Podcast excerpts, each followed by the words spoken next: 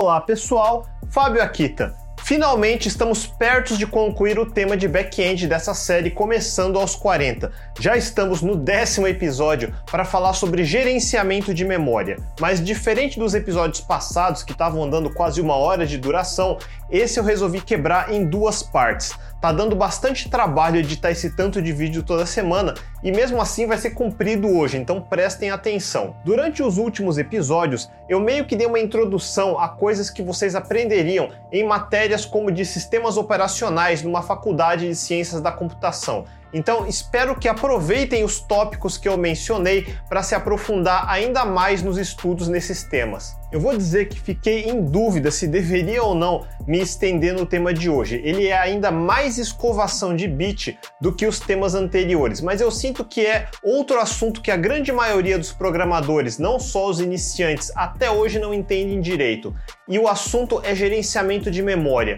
Todo mundo acha que porque suas linguagens costumam ter coisas como garbage collectors, então é um assunto irrelevante, mas isso não é verdade. Um programador amador realmente não vai prestar atenção nisso e em várias outras coisas, mas se você realmente tem a intenção de ser um verdadeiro profissional, então sim, você precisa dominar esse assunto.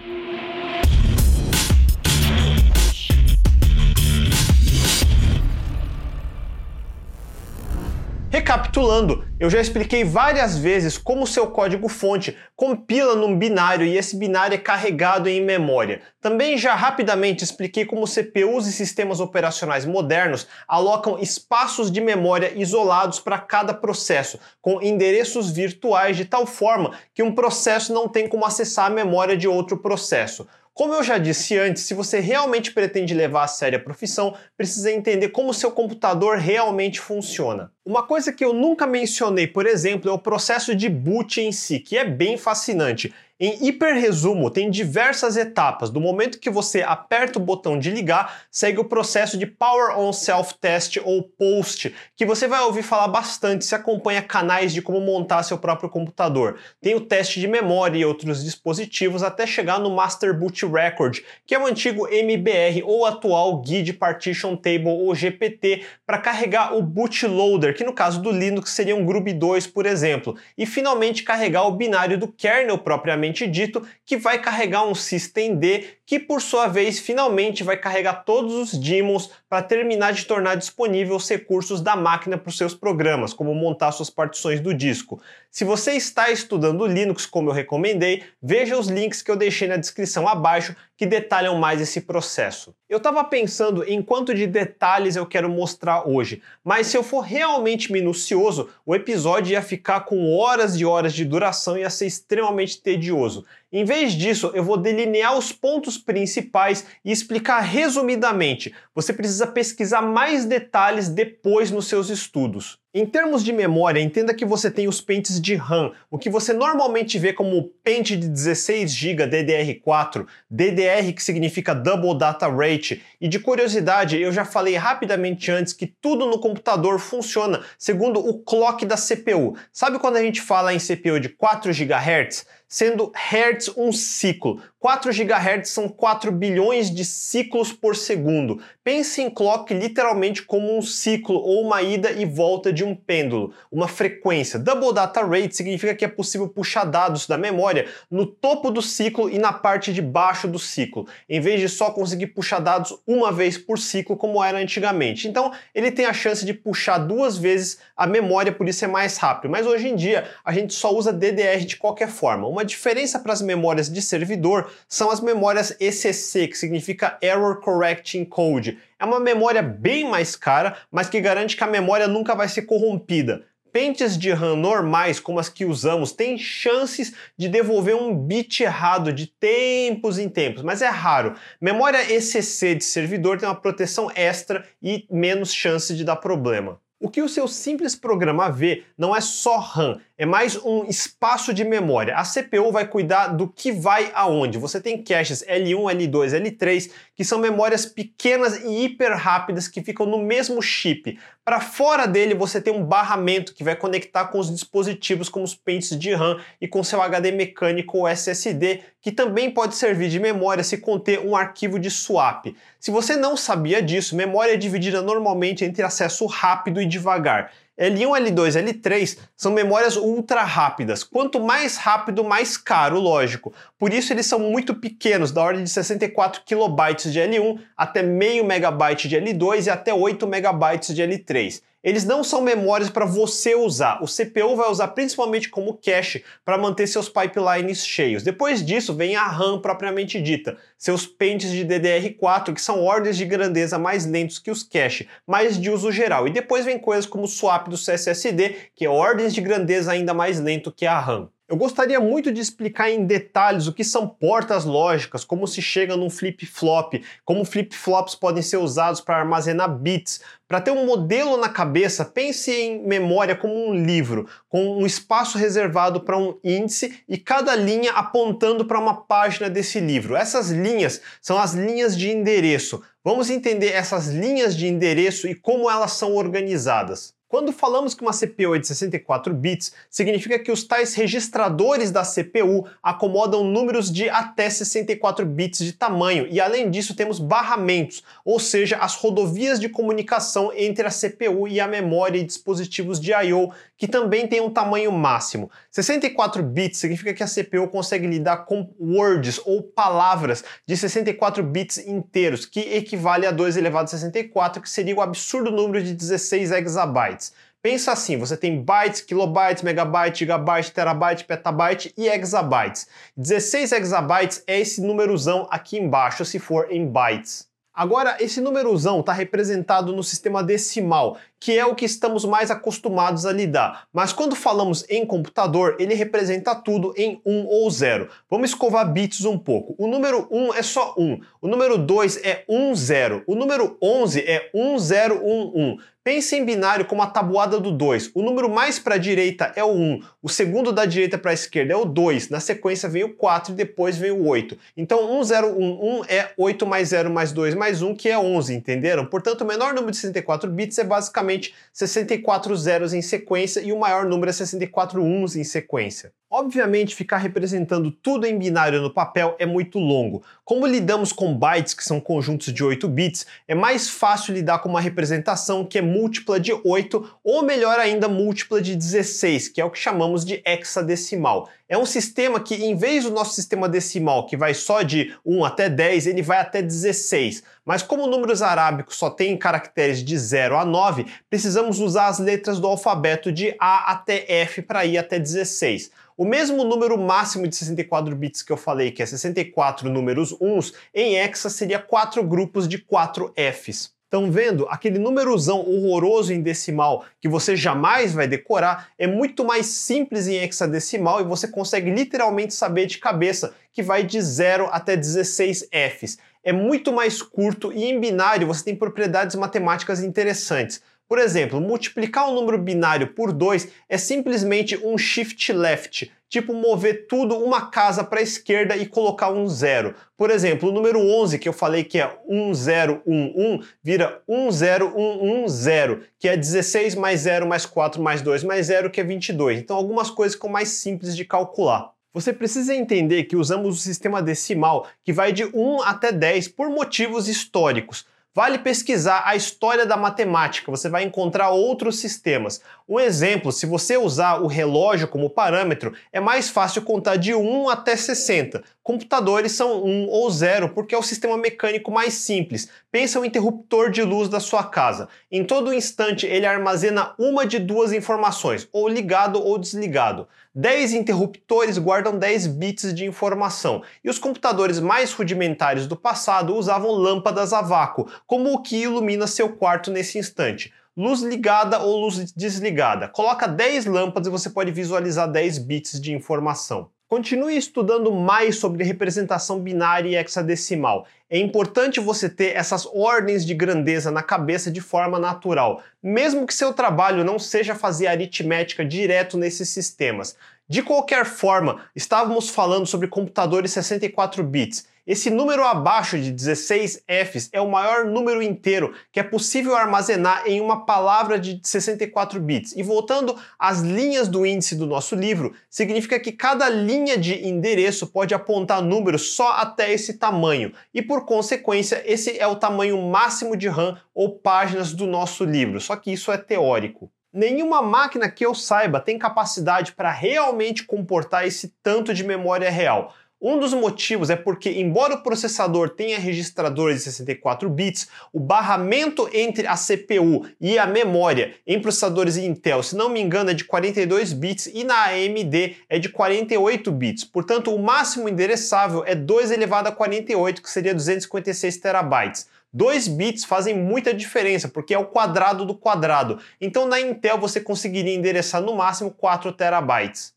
Isso é ordens de grandeza maior do que em computadores 32 bits da geração passada. E não, 64 não é o dobro de 32, é o quadrado. Lembrando que 32 bits significa 2 elevado a 32, que limita o endereçamento a no máximo 4 GB de RAM. Se você tinha um computador nos anos 2000, vai lembrar que não dava para colocar mais que isso de RAM. Se você chegou a ter acesso a servidores com Windows Server 2003 Service Pack 2 Data Center Edition, dava para ter até 64 GB.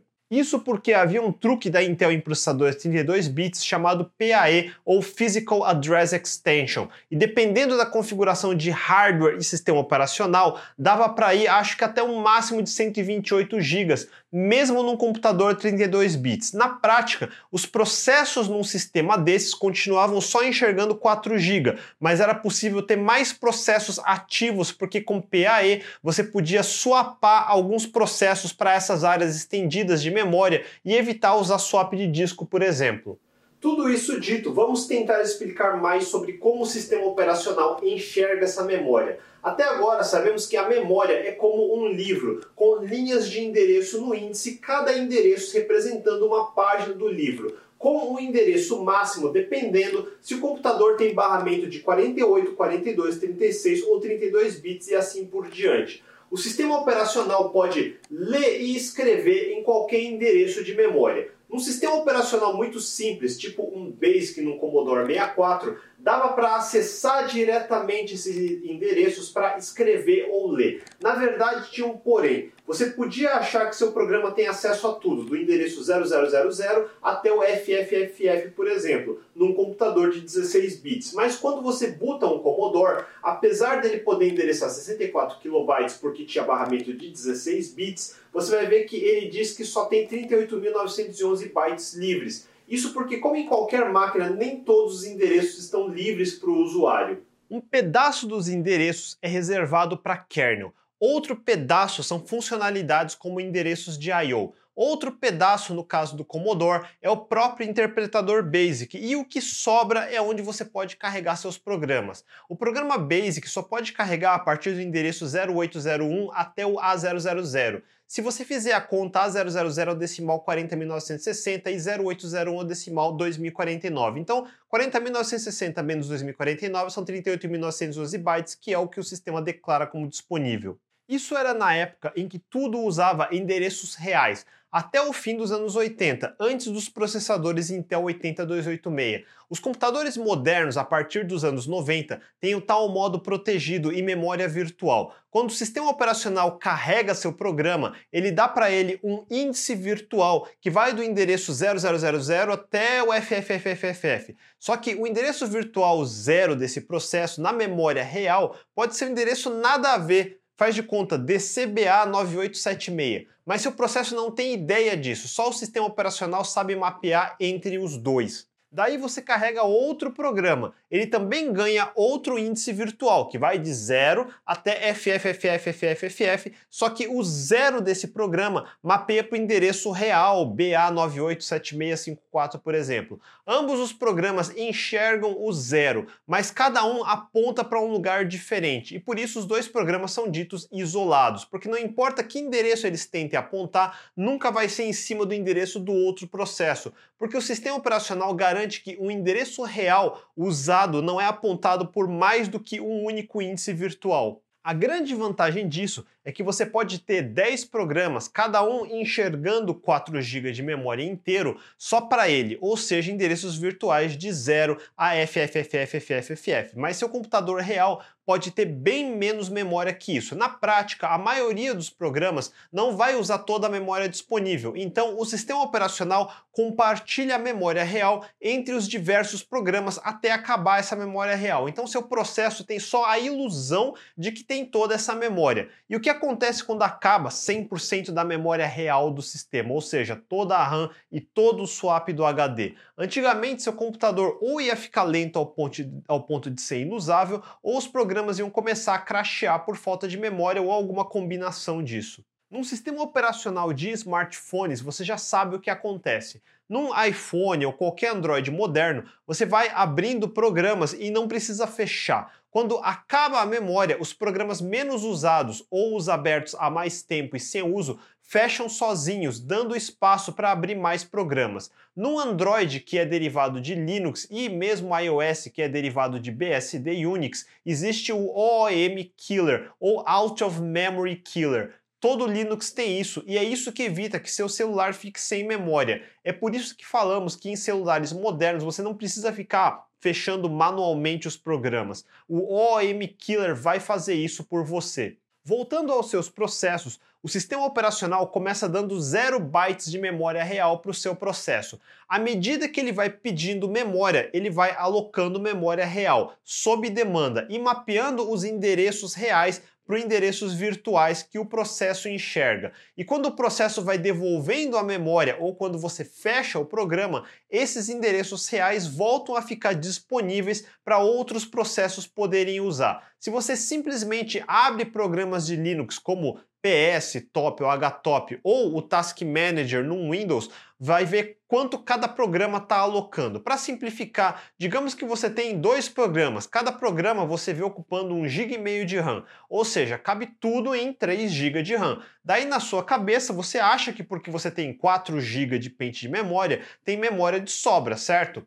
Errado. Um desses programas pode estar tá muito perto de crashear. Vamos considerar ainda um computador de 32 bits nesse exemplo. Eu disse que seu programa enxerga do endereço virtual 0 até FFFFFFF, mas ele não vai poder usar tudo isso. No Windows 32 bits de mais de 10 anos atrás, você começa tendo só 2 GB disponível, do começo até a metade, ou seja, de 0 até 7 FFFFFF. Daí para cima é reservado ao sistema operacional. Lembra como eu falei no Commodore 64 que partes dos endereços são reservados para o kernel, BASIC, I.O. e outras coisas? Mesma coisa em sistemas operacionais modernos. Mesmo no Linux, ele vai reservar de 512 até 1 GB de endereços. No Windows Server, você podia botar com um flag especial e compilar os programas com a flag barra large address space para permitir usar um pouco mais além da metade dos endereços. Não quer dizer que o Windows está realmente usando esses 2 GB, mas sim que os endereços estão reservados só para ele usar. Ou seja, num computador 32 bits, apesar de poder mapear até 4 GB, e mesmo se você tivesse 4 GB reais de RAM, nenhum processo seu iria conseguir usar mais que 2 GB. Hoje em dia, você tem problemas de memória em computadores 64 bits. Imagina quando a gente tinha que programar servidores em 32 bits. Pior ainda, imagina como era na época dos 16 bits. Saber usar memória é até hoje o que diferencia um amador de um profissional de verdade. Para dar um exemplo, lembram do episódio que eu falei de SAP? Nessa época, acho que era 2003, eles tinham um servidor de aplicações Java, o InQMai, ainda em beta, para carregar aplicações J2EE pesadas como o Enterprise Portals. No boot do Java, com os programas SAP por cima, ele carregava tranquilamente 1,5 GB. Se você fosse amador, pensaria: ah, sussa, máquinas 32 bits carregam até 4 GB, então tem sobrando. Agora, se você fosse intermediário, pensaria, puta que pariu, só mais 500 MB e vai bater no limite de 2 GB. Porém, eu não conseguia fazer esse servidor subir, ele crashava por falta de memória, mas eu descobri por quê. Lembram que eu falei que o sistema operacional usa parte da memória do processo? Então, seus programas reusam muitas bibliotecas que o sistema operacional compartilha com os processos. Daí você tem endereços virtuais que mapeiam para endereços reais dessas bibliotecas do sistema, incluindo muitas DLLs que todos os processos usam, como a libc da, da Microsoft ou o Foundation Classes. Para você entender, o sistema não está duplicando essas bibliotecas em todos os processos, mas os endereços virtuais dos processos mapeiam para a mesma biblioteca. Os processos são isolados, então para eles enxergarem alguma coisa de fora, os endereços virtuais precisam mapear para esses recursos compartilhados. Ainda pensando de forma ingênua, você imaginaria que essas bibliotecas carregam bonitinhas sequencialmente uma atrás da outra, sem desperdiçar nenhum endereço. E lógico que não, não necessariamente. De fato, algumas dessas bibliotecas apareciam com endereços na primeira metade dos endereços virtuais do processo, ou seja, em cima dos 2 GB reservado para o seu programa. Isso se chama fragmentação de memória. A JVM precisava alocar memória contígua no boot, ou seja, com endereços sequenciais, sem buracos no meio. Aliás, alocação de memória sempre aloca pedaços inteiros sequenciais. Como a memória estava fragmentada, não tinha um trecho sequencial limpo de 1.5 GB. E agora? Felizmente no Windows você tem como fazer rebase das DLLs. Pensa mais ou menos como defragmentar a memória. Exatamente isso. Você pode mudar o endereço de carregamento dessas DLLs. Como são bibliotecas dinâmicas, o binário não mapeia um endereço fixo, então você pode mudar elas de lugar. E foi assim que eu consegui subir os programas Java que eu precisava. Quem já trabalhou com servidores 32 bits e programas realmente pesados de Java, com certeza esbarrou com isso. É um problema sabido desde o ano 2000 pelo menos. E pense que em 2003 o site Stack Overflow ainda não existia. Aceite esse fato. A memória total do seu sistema não está à disposição do seu processo. Felizmente, em máquinas 64 bits de hoje, você tem muito mais que 2 GB de endereços virtuais disponíveis, então pelo menos esse problema já não afeta tanto. Tanto que mesmo na época, uma das soluções que a SAP falava era migre para máquinas 64 bits. Espero que em 2019 ninguém mais esteja usando máquinas 32 bits. O segundo fato que você precisa aceitar: memória fragmenta. A razão é simples. Digamos que sua memória total seja de 10 kilobytes, dividida em chunks ou pedaços de 1 kilobyte. Você começa alocando três variáveis de 1 kilobyte cada. Digamos que o alocador aloque os primeiros três chunks. Agora, digamos que você resolva liberar a segunda variável. Você ficou com 1 kilobyte ocupado, um livre e o terceiro kilobyte ocupado. Agora, se o programa resolve que precisa de uma variável de 2 kilobytes, como o espaço vago do meio não cabe os 2 kilobytes, e repetindo, grave essa regra, o alocador sempre precisa alocar pedaços contíguos com endereços sequenciais. Então ele só vai ter espaço depois do terceiro chunk. Agora você ficou com espaço fragmentado. Pensa numa escala maior, com milhares de alocações e desalocações acontecendo. Sua memória vai ficar com buracos no meio do caminho. E toda vez que você precisa alocar mais memória do que cabe nesses buracos, ele precisa ir lá na frente. Então, um programa que internamente ele enxerga que está alocando só 4 kilobytes, na verdade está potencialmente bloqueando 5 kilobytes nesse instante. Fragmentação é uma das coisas que o alocador de memória quer evitar. Quem faz esse trabalho é o alocador de memória. No caso do Linux, mais especificamente da biblioteca glibc, você tem o famoso malloc. Eu expliquei nos episódios anteriores que no Linux você pode escolher entre diferentes schedulers de threads como o CFS, que hoje é o padrão, ou outros como o BFS, dependendo de para que vai usar a máquina. Alocador de memória também você pode escolher. O malloc do glibc, na verdade, é o PT malloc 2, que por sua vez é baseado no DL malloc. DL porque quem criou essa versão foi o professor Doug Lear. Um alocador de memória é um conjunto de algoritmos e estruturas para manter metadados dessa memória. Um alocador moderno tem vários problemas importantes para resolver. Primeiro de tudo, alocar memória precisa ser rápido. Estamos falando de frações de milissegundos, ou seja, nanosegundos. Porque é uma operação que acontece o tempo todo. Um PT Malloc 2 leva uns 300 nanosegundos por operação, mas não adianta ser rápido se ele vaza memória, ou seja, usa mais memória do que o necessário em parte porque não foi inteligente e deixou a memória fragmentar demais. Existem várias syscalls, mas em C você normalmente chama pelas funções malloc, passando um tamanho que precisa alocar, e a função free, que sinaliza ao sistema operacional que esse endereço pode ser liberado quando puder. Quando você chama a função malloc,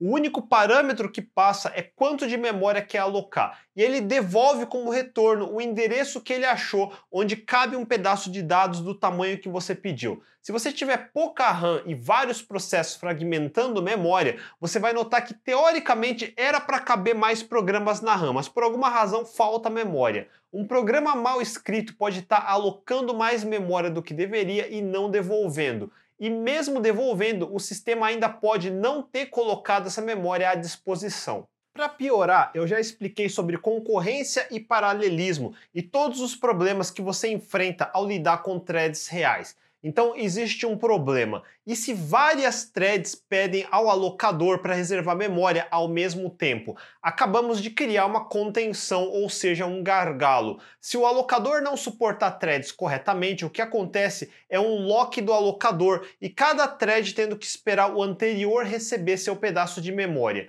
Na verdade, o tal PT malloc que eu falei é um fork do antigo DL malloc justamente para suportar threads. Só de entender o problema de fragmentação e agora o problema de threads, você deveria começar a entender que fazer uma chamada em malloc não é um troço simples. Para começar, a forma de suportar threads é dividir o índice de endereços disponíveis no que o malloc chama de arenas. No Linux 32 bits, o padrão é duas vezes o número de threads. Então, num computador quad-core com hyperthreading, você pode ter até 8 threads e por isso até 16 arenas. De forma simplista, se todas as threads pudessem ter qualquer endereço do espaço de 32 bits, o alocador ia precisar criar um lock global e as threads perderiam totalmente sua performance e ficariam mais tempo em fila esperando o alocador do que realmente trabalhando em paralelo. Mas se você tem 4 cores de sec do endereço 0 até 3FFFFFF, é da thread 1, do endereço 40000000 até 7FFFFFF da thread 2 e assim por diante, agora elas não compartilham o endereço se você não precisa de um lock. Lembra que eu dei a dica já que a forma de você não ter que lidar com mutex e locks em concorrência é não compartilhar nada entre as threads? Agora, as arenas ainda são subdivididas em heaps ou montes. Seu programa, quando executa, pode armazenar dados na stack ou pilha ou no heap. A pilha é literalmente a pilha de execução. Seu programa carrega as instruções na stack e pequenas quantidades de dados cabem no stack. Se você usar demais ou de forma errada, vai ter o famoso stack overflow. Se a memória fosse uma página de papel, pense na stack crescendo de cima para baixo e o heap começando de baixo para cima. Não é exato, mas é uma forma de visualizar. Na prática, seu programa vai armazenar a maior parte dos dados que precisa para trabalhar no heap e na stack podem ficar coisas como valores constantes ou coisas assim. Um heap é ainda subdividido em múltiplos chunks. Podemos ter chunks muito pequenos de até 80 bytes, chunks de até 512 bytes e chunks grandes de mais de 512 bytes, que é como o PT malloc organiza.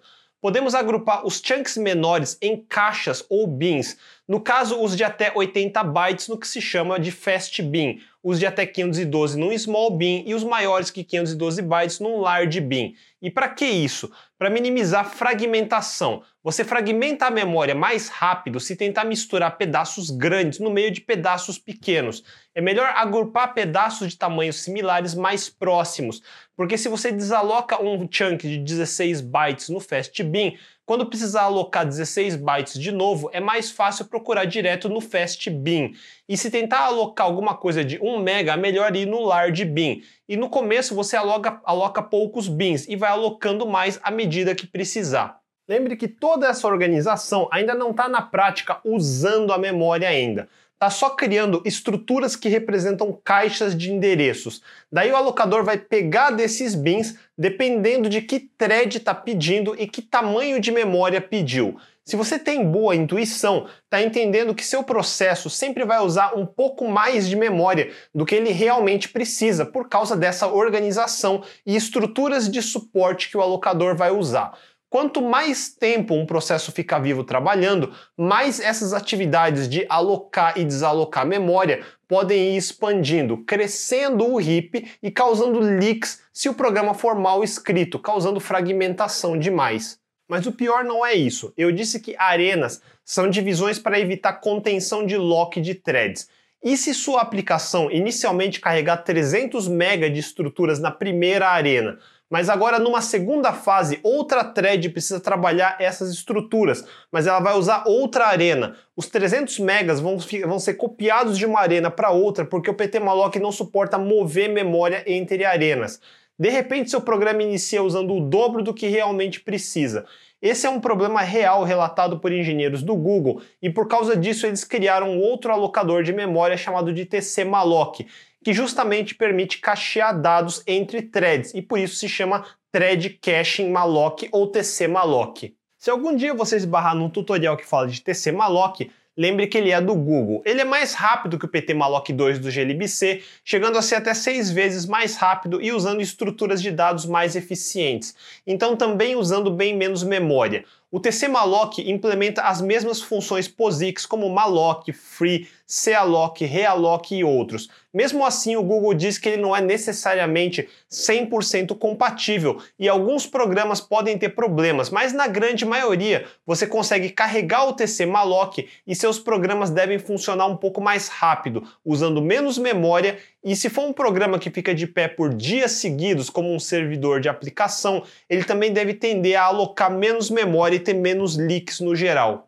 Tcmalloc foi criado mais de 10 anos atrás e na mesma época, com o Firefox 3, o alocador de memória do Windows fragmentava demais, ou seja, o navegador tendia a crescer no uso de memória, como eu já expliquei que acontece, numa ordem de grandeza de pelo menos 20% ou mais de desperdício. Se o processo usava 1 GB de memória, ele estava desperdiçando 200 MB só em fragmentação. Nessa época, um engenheiro chamado Jason Evans queria resolver o problema de gerenciamento de memória de uma linguagem experimental que ele estava criando e para isso fez um novo alocador. Esse alocador passou a ser usado no Firefox e foi um dos motivos de por que Firefox no Windows conseguia desperdiçar menos memória. Com o tempo, esse alocador foi adotado pelo Facebook porque seus servidores também estavam desperdiçando muita memória, que nem no Google. Esse alocador foi devidamente nomeado de J.E. Por causa de Jason Evans.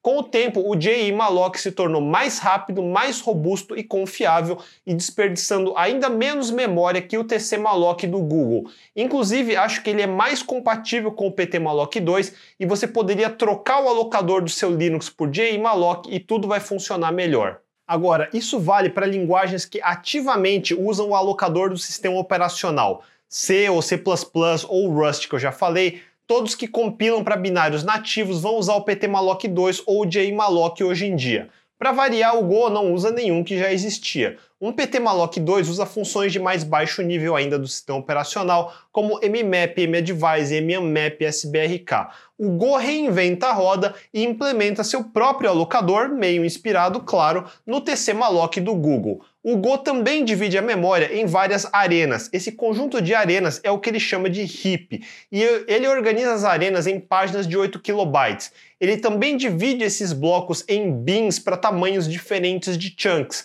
mas no caso do Go os nomes são diferentes. Ele tem um tiny para objetos menores que 16 bytes, um small para objetos menores que 32 kilobytes e um large para coisas maiores que 32 kilobytes. Esses valores dependem da versão do Go, então não decorem isso. Só lembre que o alocador agrupa blocos de tamanhos similares como o ptmalloc 2 já fazia também e que é uma das estratégias para diminuir fragmentação. E escovamos bits demais por hoje. Eu vou ter que dividir esse episódio em duas partes de novo. Nesse episódio, tivemos mais noção de como o sistema operacional realmente organiza a memória, as diferenças de arquiteturas 32 bits ou 64 bits e os diferentes tipos de alocadores. E como um bônus, de termos já discutido sobre threads nos últimos episódios, vimos agora como eles afetam o gerenciamento de memória também. Na semana que vem, vamos falar sobre os famosos garbage collectors, que muita gente ainda acha que é mágica, mas na prática não tem ideia de como funcionam. Esse assunto tem muitos detalhes. Se você ficou com dúvida, mande nos comentários abaixo, compartilhem com seus amigos. Se curtiram, mandem um joinha, não esqueçam de assinar o canal e clicar no sininho para não perder os próximos episódios. Não percam a parte 2 na semana que vem, a gente se vê, até mais!